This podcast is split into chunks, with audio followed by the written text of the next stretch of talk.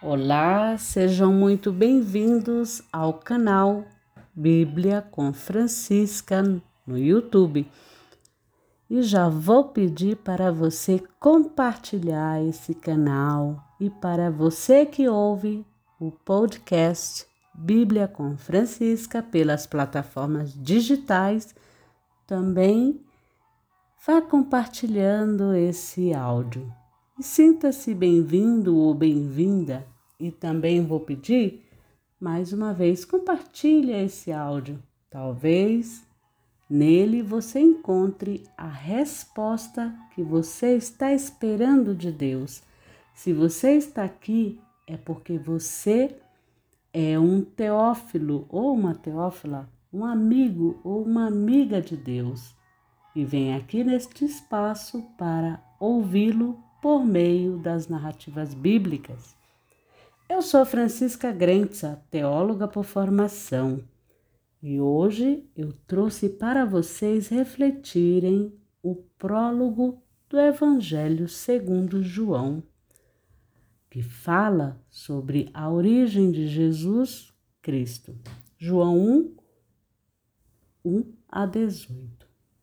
É um trecho e um trecho do capítulo 3, versículo 14 do Evangelho segundo João, que fala de Jesus ser elevado como a serpente, lá do livro de Bamidbar, que é o quarto livro da Torá, ou em grego Pentateuco, que traduzido para o nosso português é o Antigo Testamento, ou livro de Números, capítulo 21 vou salientar sempre para vocês que, para compreender o Novo Testamento, temos que conhecer também o Pentateuco, os profetas, os livros sapienciais, os livros históricos, entre outras fontes que nos dão mais elementos e informações a respeito destas narrativas que lemos aqui nesse canal.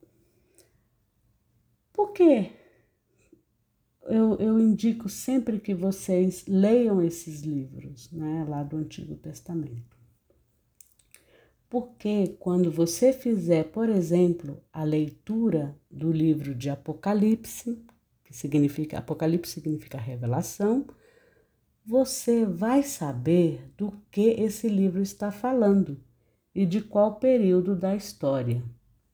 E não ser enganado com as histórias mirabolantes e cheias de manipulação, manipulações que incitam o medo. Vocês já perceberam que muitas pessoas dizem assim: ah, o livro de Apocalipse, não sei o que, tem o 666, tem não sei o que, os, um monte de coisas, né? Enfim, vocês, alguém de, alguns, alguns de vocês já devem ter passeado lá por esse livro. Então, existem muitas coisas que, se você não conhece a história de Israel, por exemplo, você vai ficar um pouco perdido lá. E geralmente, quando leem esse, esse livro, assim, quando você ouve outras pessoas lendo, lendo esse livro é sempre com aquela intenção de manipular a mente das pessoas, ou incitar, ou incitar nelas, incitar, viu? Não falei incitar, é incitar o medo, né? E muitas vezes esse medo tira até a esperança da vida das pessoas e a sua confiança em Deus, né? O livro de Apocalipse é um livro bem é bem interessante, viu? Mas se você não conhecer a história de Israel, então você vai ler de uma forma fundamentalista. É, é isso, a palavra é essa, uma, de forma fundamentalista. Porque lá existem é, trechos que falam justamente de um período da história de Israel. Por exemplo, lá em Apocalipse, é falado sobre a rainha. É, como é o nome dela mesmo? Eu até, até eu esqueci, tá vendo? Fala sobre Balaão, fala sobre aquela rainha que matava os profetas, sabe? Ah, não vou te contar o nome não. Vai lá, vai lá, vai lá buscar. Vai lá em Apocalipse, depois você vai na história de Israel descobrir quem ela é. Todo mundo fala dela, né? Não vou falar assim para você. Jezabel. Quem foi Jezabel? Então, ela está lá em Apocalipse também.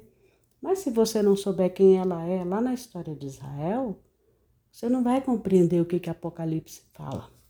Tá bom? Então, ó, por isso que eu te falo, vai lá no Antigo Testamento, estuda bastante a história de Israel, aí vem para o Novo Testamento até chegar lá em Risgalo, que é Apocalipse, que é revelação, tá bom?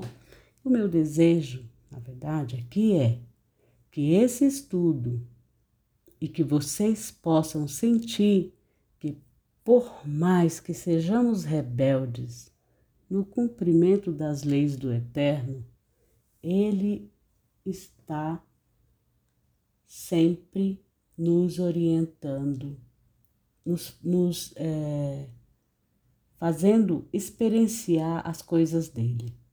Ele sempre procura nos resgatar por meio do seu amor, né? Ele sempre tem esse amor por nós, seja usando o veneno das serpentes para nos matar ou para nos curar. Isso vocês vão ver nos textos, vocês vão observar nos textos. Se lermos os textos atentamente e se formos honestos conosco e com o Eterno, vamos enxergar que o bem e o mal se equilibram nas mãos dele. As trevas e a luz caminham por uma linha tênue.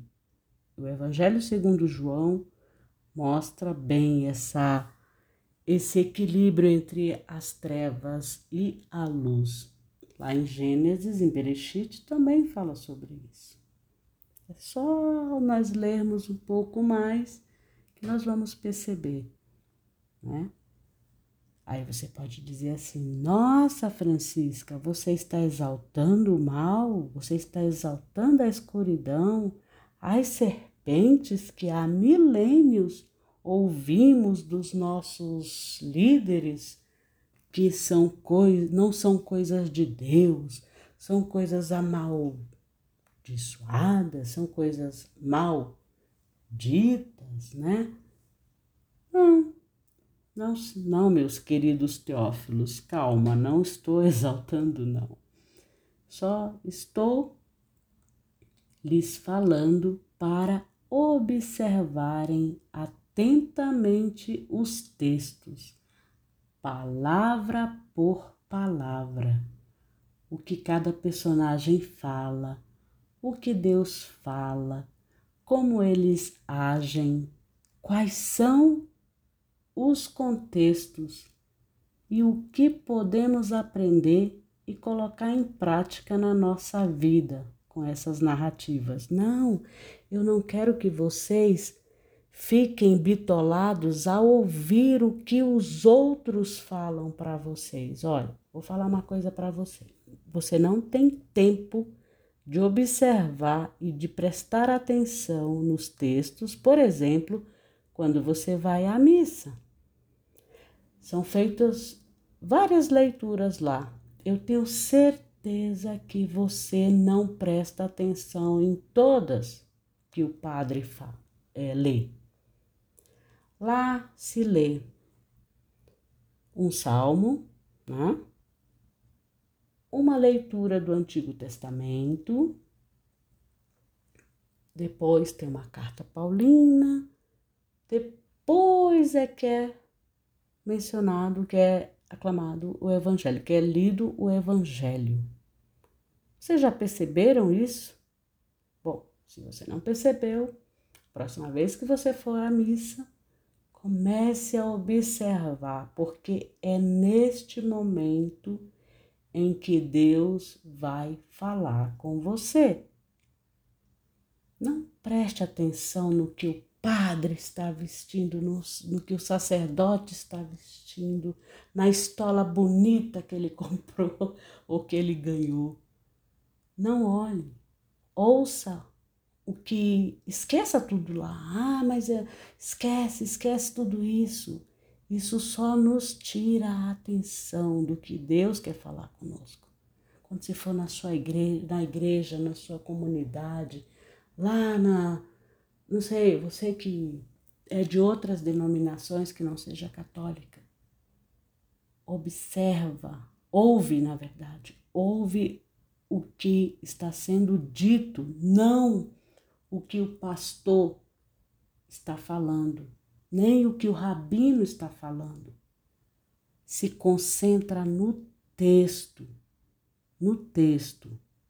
É o texto quem vai falar contigo, porque é pelo texto que Deus fala. Sim, sim, a gente, é, eu ouço o pastor falando, a Francisca falando.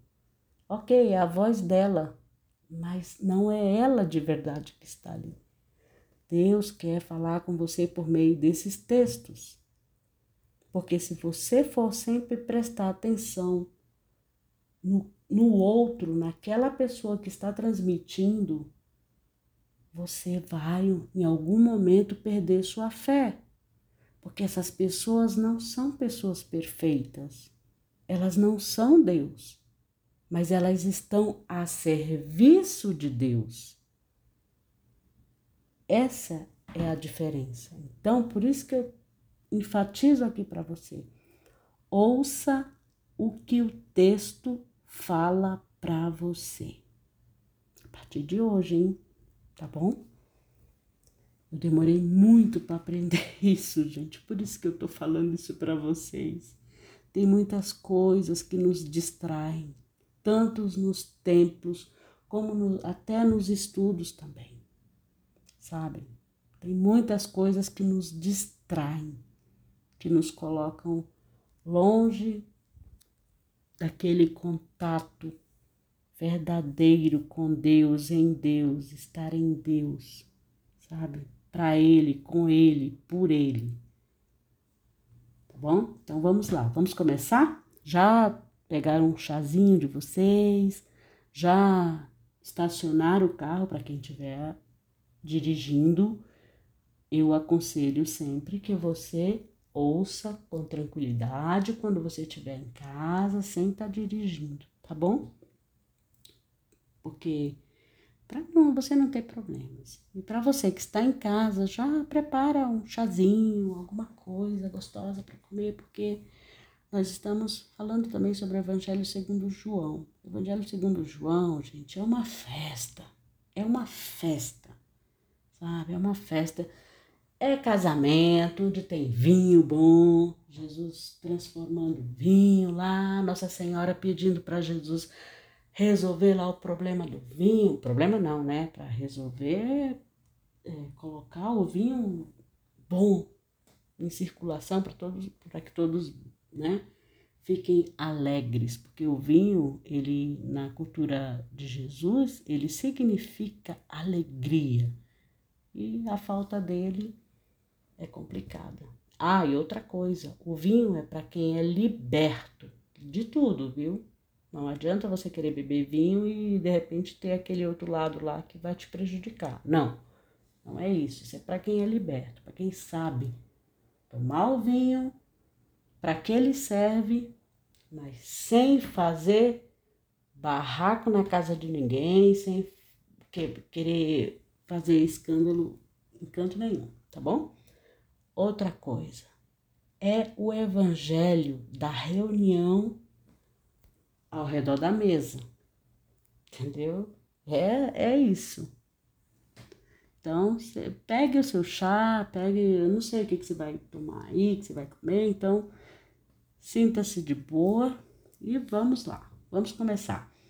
No prólogo do quarto evangelho, o vocábulo grego logos, atribuído a Jesus, significa razão, palavra, ciência, estudo. Vou ler de novo. No prólogo do quarto evangelho, o vocábulo grego logos atribuído a Jesus de Nazaré significa razão, palavra, ciência e estudo. Por que, que eu estou falando isso? Porque o evangelho foi escrito em grego e o prólogo de João traz Kata Yohanan, né? Kata Yohane. Aqui, ele traz como logo, logos, em arque en ho logos, ou seja, a palavra logos. Então, que acontece? Jesus de Nazaré, o Cristo, é o Logos de Deus encarnado, ou como traduzido em algumas Bíblias como palavra. Em versões mais antigas é traduzido como o Verbo, o Verbo de Deus. Né? Se vocês forem dar uma folheada, não sei qual é a Bíblia que vocês têm, mas não tem problema, tá? É, a tradução que fizeram foi como verbo, mas a palavra logos não significa verbo, significa palavra ou razão, enfim. Porém, se quisermos traduzir literalmente a palavra logos, conforme a narrativa do prólogo de Yohanan ou João na língua original grega, que diz enarque que é um verbo temporal, né? É um dativo temporal em grego, que diz: no princípio, em hologos, kai hologos, em proston teon, kai teos em hologos. Ou, ou seja, vou traduzir para vocês o que significa.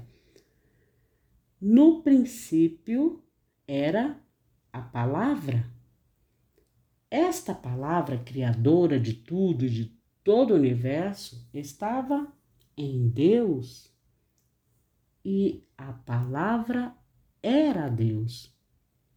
Para o português, a tradução como palavra é a forma mais adequada, no sentido teológico, ou seja, na comunicação de Deus para com a humanidade por meio da encarnação de Cristo, de Jesus Cristo, palavra encarnada de Deus Pai, palavra que se fez carne, palavra que se fez humana para se comunicar com a sua criação humana. Note que Deus, Dabá, Dabá é uma palavra, é palavra em hebraico, Deus Palavra, Pai Criador do universo, do céu e da terra, conforme Bereshit, Gênesis 1:1 e Gênesis 2:4. Deus é um Deus que se comunica e se revela à sua criação humana por meio do quê? Por meio da palavra. E qual foi a primeira palavra? que Deus disse, que Deus falou. Haja luz. A luz representa o conhecimento e está ligada ao intelecto, está ligada à mente. A mente iluminada pelo conhecimento dessa palavra, dessa luz divina. E essa luz de Deus deve iluminar todo o nosso corpo, toda a nossa vida, todo o nosso caminho. Note que, desde Bereshit, de Gênesis, até Risgalo, que é Apocalipse ou Revelação, somos convidados a ser e estar nessa luz do Criador. O Evangelho segundo João é o evangelho da SARS, da carne, da humanidade de Jesus Cristo. Por meio da carne humana de Jesus Cristo, Deus se revela, ou seja, ele sai do oculto, ele sai das trevas, sim, trevas. Trevas significa noite, escuridão. Vocês lembram lá em Gênesis, onde quando Deus cria, é, cria o mundo, deixa eu ler aqui para vocês verem, para vocês entenderem. Aqui, ó. No princípio, criou Deus os céus e a terra. A terra, porém, estava sem forma e vazia. Havia trevas sobre a face do abismo, e o Espírito de Deus pairava por sobre as águas, né? Bereshit bara Elohim et Hashamai vet haaret, né? Essa é a primeira em Gênesis. Então, nós somos convidados a estar, a ser e estar nesta luz do Criador. E como eu já havia lhes falado, o Evangelho segundo João, ele trata da, ele, ele revela Deus, Deus se revela, ele sai do oculto das trevas e se revela como Deus da luz, da or, da lux, né? E arma sua tenda entre nós. É assim que Deus se apresenta no quarto evangelho, com os sinais, os sinais da sua divina presença em nós e no meio de nós, como o Deus amor, o Deus que ama a sua criação, o Deus que é capaz de dar o seu próprio Filho unigênito para ser pendurado no madeiro, que era símbolo de mal, de são na cultura de Jesus Cristo. Da mesma forma que ele, Deus manda Moshe, Moisés, fazer uma serpente de bronze no deserto e pendurá-la para, para curar aqueles que olhassem para ela. E por que Deus manda Moshe, Moisés, fazer essa serpente e pendurá-la lá para que todos olhassem? Porque Deus era quem guiava o povo israelita até a terra prometida. Mas o povo era e ainda é em nossos dias rebelde, maldizente, impaciente. E o que eles falavam no caminho quando estavam saindo, né, do Egito? Eles falavam Lashon Hará, contra Moisés, que era o líder que comandava o povo. O que, é Lachon Hará, Francisca? É língua maligna, é. Eles eram maldizentes, é a língua má. Então eles falavam Lachon Hará contra Moshe, contra Moisés, que era o líder que comandava a caminhada deles pelo deserto, a saída deles do Egito, né? E eles também falavam Lachon Hará contra Deus. Sim, meus queridos teófilos, contra Deus o povo falava, dizendo assim, ó: Por que vocês nos tiraram do Egito, de Misraim? Egito, a palavra Egito significa é, Ai, eu esqueci. Sabe o que eu esqueci? Até sabia, mas eu esqueci. Aperto, não. Ah, eu esqueci, estreito. É, acho que é isso. Depois eu explico para vocês um, em, outro, em outro áudio, mas é isso, significa estreito. Mas eles diziam assim: por que vocês nos tiraram do Egito para morrermos no deserto, sem pão, sem água? Nós detestamos essa comida miserável e qual era a comida que Deus dava para eles? O maná que caía do céu. Lembram? No Evangelho segundo João, Deus tem uma padaria e envia o pão da vida. Ele é o, do, ele é o dono da padaria que envia o pão da vida, né? Você lê o Evangelho segundo João, você, todo você vai entender o que eu estou falando.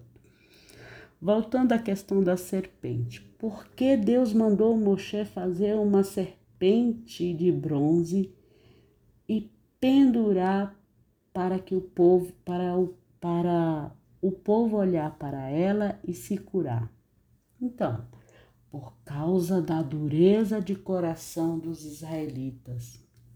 Lá no deserto, muitos morreram devido à picada das serpentes. Hoje, nós temos a praga de um vírus e achamos que Deus não tem nada a ver com isso, não é mesmo? A gente acha que é os nossos irmãozinhos de olhinho pequeno, né? Que são os culpados. Mas tudo bem, vamos lá. Então, mas será que Deus não está nos ensinando algo com essa pandemia? Assim como ele fez no passado? Onde que está essa história que eu estou contando aqui para vocês? Bom, está no livro de Bamidbar, capítulo 21, livro de Números, capítulo 21. Essa história está lá. Essa narrativa se repete em João, no Evangelho segundo João. Sim.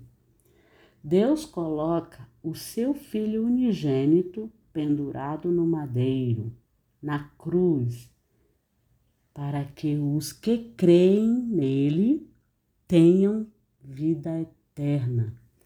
Deus dá o seu filho como sacrifício, sacro ofício, ou seja, como um serviço sagrado, como um para ser pendurado como a serpente de cura, em prol daqueles que creem no projeto de salvação, no projeto de vida eterna de Deus para a humanidade, para que aqueles que creem neste Deus de amor, de vida, de luz, para que os que creem não morram, não pereçam, mas recebam a vida eterna.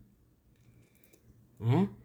Percebam como a serpente, ou a narragem, lá do, de Bereshit, lá de Gênesis, é tão mal interpretada nos textos, tanto nos textos veterotestamentários, como aqui nos neotestamentários.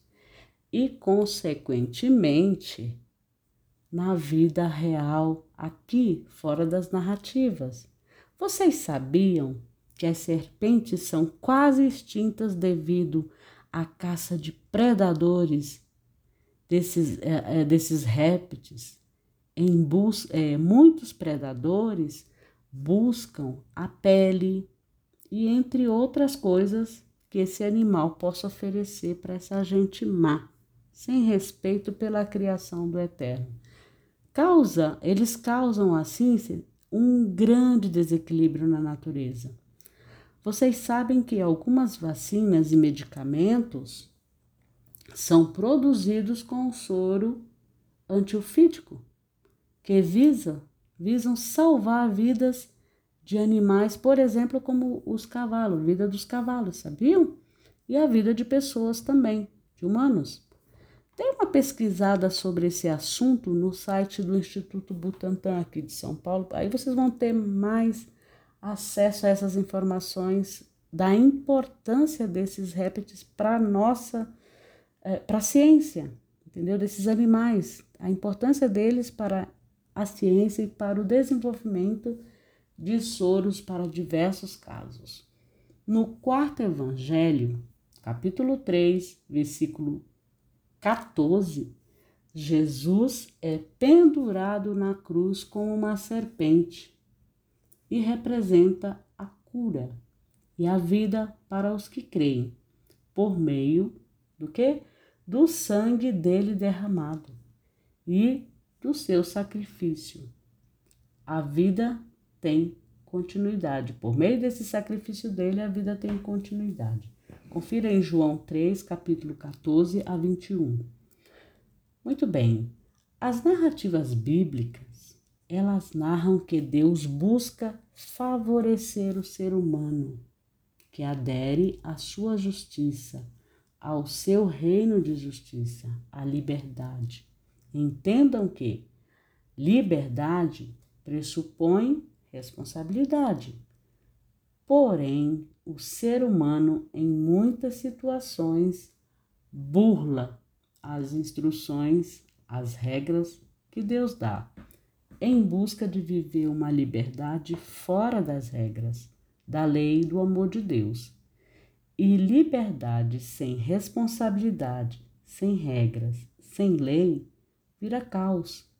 Daí você volta ao livro de Bereshit, Gênesis, onde havia o caos e Deus ordena o cosmo. Cosmo é o mundo, né? Em grego é, é cosmo, mas a gente traduz como mundo, o mundo, o universo. Ou seja, existe uma ordem na criação de Deus, existem ordem, existe ordem na lei, existe ordem no amor de Deus para a humanidade. Aí passei demais, eu, eu copiei alguma coisa aqui para vocês. Então, existe essa ordem que Deus coloca no, no universo para que a gente possa viver. Vamos ler o que narra o prólogo de João agora? Então, João 1, 1 a 18. Eu vou ler para vocês. No princípio era a palavra, e a palavra estava voltada para Deus, e a palavra era Deus. Esta estava no princípio, voltada para Deus. Tudo por ela veio a ser, e fora dela nenhuma coisa veio a ser. O que veio a ser, nela era a vida, e a vida era a luz dos homens. E a luz brilha nas trevas e as trevas não a apagaram. Houve um homem enviado por Deus. Seu nome era João. Ele veio para testemunho, a fim de que todos crescem por intermédio dele. Ele não era a luz, mas veio a fim de dar testemunho da luz era a luz verdadeira que ilumina todo homem que vem ao mundo. Estava no mundo, e o mundo, por intermédio dela, veio a ser. Ou seja, o mundo, o cosmo, só foi criado por essa luz que é Deus, mas o mundo não a conheceu. Veio para o que é seu, mas os seus não a acolheram. A quantos, porém, a acolheram, deu-lhes autoridade para tornarem-se filhos de Deus. Eu vou ler mais uma vez esse trecho para que vocês absorvam bem essas palavras. A quantos, porém, a acolheram, deu-lhes autoridade para tornarem-se filhos de Deus. Aqueles que creem em seu nome, esses nem sangue, nem da vontade da carne, nem da vontade de homem, mas de Deus foram gerados. Vocês estão observando, vocês estão atentos a todas essas palavras? Que todos aqueles que creem nessa luz, nesse Deus, nesse nome, eles são gerados por Deus e são chamados, eles têm autoridade de serem filhos de Deus. Coloque-se, coloque-se. Se você crê nisso tudo que está sendo narrado aqui, então coloque-se como filho de Deus. Eu vou continuar. E a palavra se fez carne e armou a sua tenda entre nós, e vimos sua glória, glória como do unigênito eu vou esse é o trecho de João, do prólogo. O que ele está dizendo aqui? Que todos aqueles que acolhem a luz de Deus, que se iluminam com essa luz de Deus, eles são gerados por Deus. E eles ver, eles veem, a gente começa a enxergar a glória de Deus como quem? Como do unigênito, como a glória do Filho, assim como Jesus, que é o Filho unigênito de Deus, vê a glória de Deus, de Deus Pai, nós também que buscamos crer, nós que também cremos nisso, nesta luz, neste Deus, nós também veremos a glória de Deus como o unigênito de Deus. Como Jesus viu, nós vemos também. Nós também temos autoridade para sermos chamados filhos de Deus, porque fomos gerados por Deus, não somente Jesus. O Evangelho de João ele é muito forte nesse sentido, ele é muito claro. Entenderam? Então, agora eu vou colocar aqui, ó, que eles colocar até aqui foi o evangelho.